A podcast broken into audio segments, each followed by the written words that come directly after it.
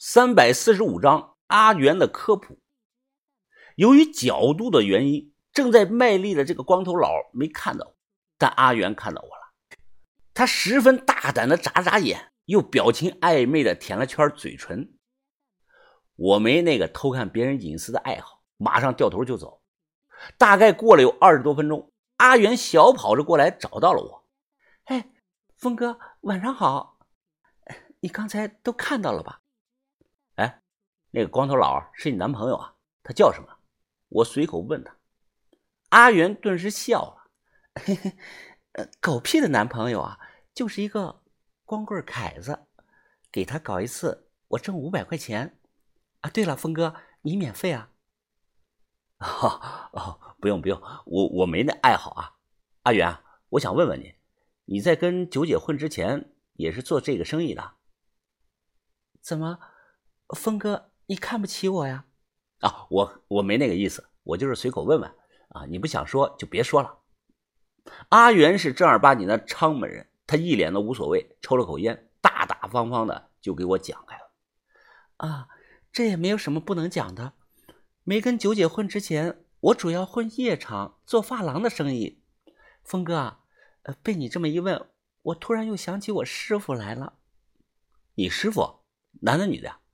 当然是女的，她是当年带我入行、教我技术的师傅。我师傅在这行里人称“周口素女”，很有名的。哎，你有没有听说过呀？我摇头表示啊，没听过。平常圈子不同，没听说过很正常。阿元抬头看了看天上的星星，哎呀，可惜呀，他病死了，而我只学会了他一半都不到的本事。我非常的好奇呀，听了这句话，哎，这玩意儿还讲究本事啊？那你学了什么本事啊？哎，方便的话可以表演一下。哎，不过有个前提啊，你不能碰我。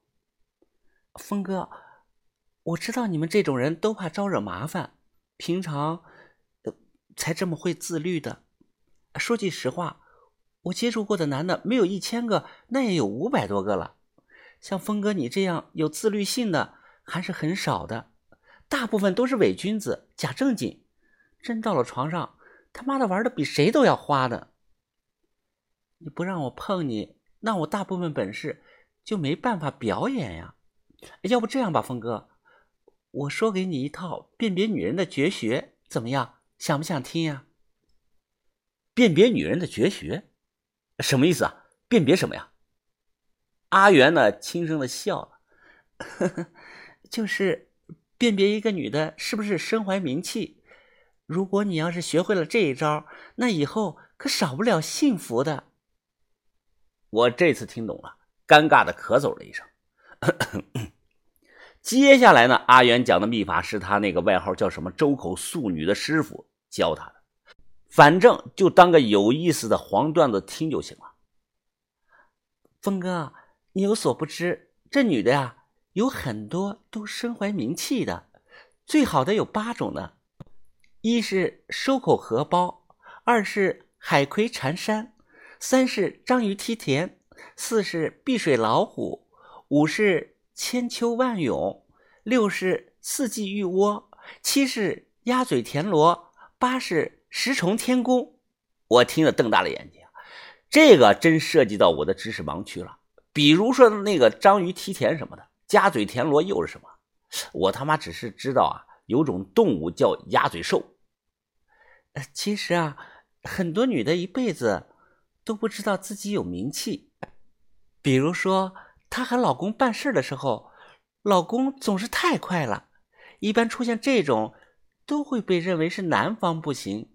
其实不然啊，不是男方有毛病，而是女方的原因。就算换个男的也一样。不是身经百战的男人根本就把持不住的。看我震惊，阿元是洋洋得意呀。峰哥，以后这八种你有幸随便的遇到一种就乐死了，能让你爽上天去的。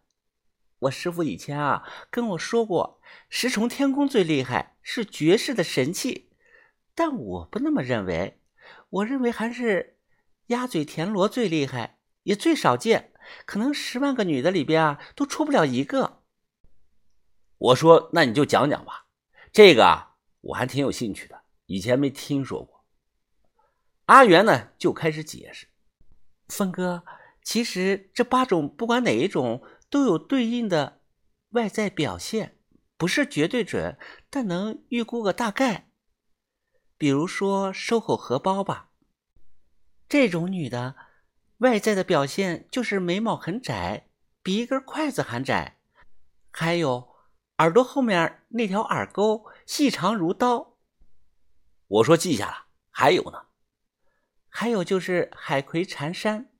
阿元指着自己的脑门这种女的印堂这里会有一条条竖纹，每条竖纹间距半公分左右，尤其是皱眉头的时候看得很明显。要注意的是，和普通的抬头纹要区分开，抬头纹啊都是横纹。再有章鱼梯田，这个的外在表现是脸上人中靠上一点的位置，那里有一颗黑痣。碧水老虎这种女的，一般身高都在一米七八以上，骨架宽大，胆子却很小。平人和人说话的时候啊，声音也很小，不仔细听你都听不到他在说什么。这个要注意了，他妈的这是极品呀！这是四季玉窝。这个少见，不试试光从外表不好辨认的，因为没有什么主要的特征。不过我师傅讲过，一般这种女的都有啃这个手指甲的习惯，可能不太准吧，当个参考意见。